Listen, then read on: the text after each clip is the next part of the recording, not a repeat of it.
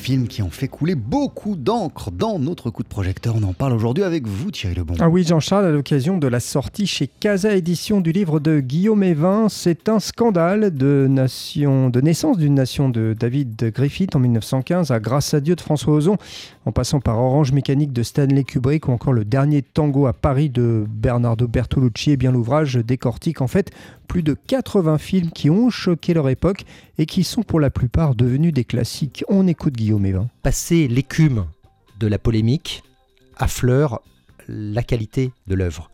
Je pense aux films des années 30, par exemple. Euh, on avait L'âge d'or de Louise Buñuel euh, ou Zéro de conduite de Jean Vigo, qui pendant des années ont été interdits, et puis euh, des années après on les a découverts, on a considéré que c'était des chefs-d'œuvre. ou pareil avec la, Grande Illusion de Renoir ou La règle du jeu. Des, voilà, des films qui à un moment ont été interdits pour des raisons politiques, puis 30 ans après on les classe parmi les meilleurs de tous les temps.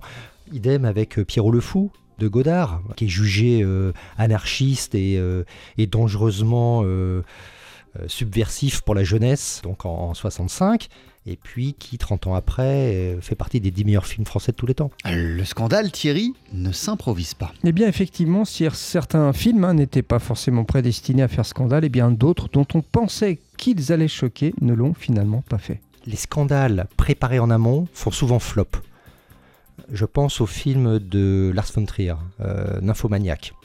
On l'avait annoncé, placardé partout. Euh, attention, le film choc. Résultat, flop absolu. Alors non seulement le film était mauvais, mais en plus le scandale n'a pas eu lieu.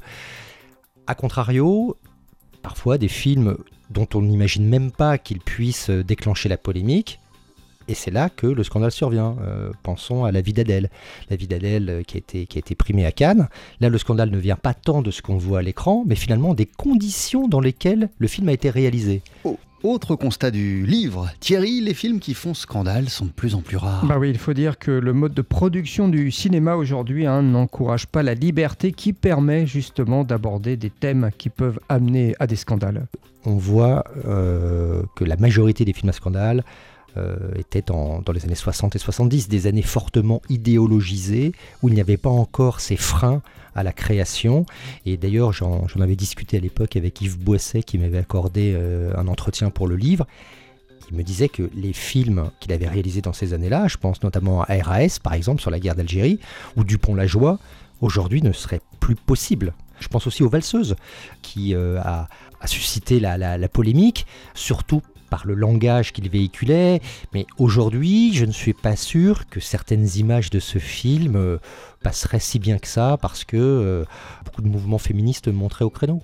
Voilà, ce livre passionnant, hein, plus de 80 films scandaleux euh, de l'histoire du cinéma. Donc, dans ce livre, c'est un scandale de Guillaume Evin, paru chez Casa Édition. Merci beaucoup Thierry Lebon. On poursuit sur TSF Jazz avec Louis Armstrong. Voici Mac the Knife.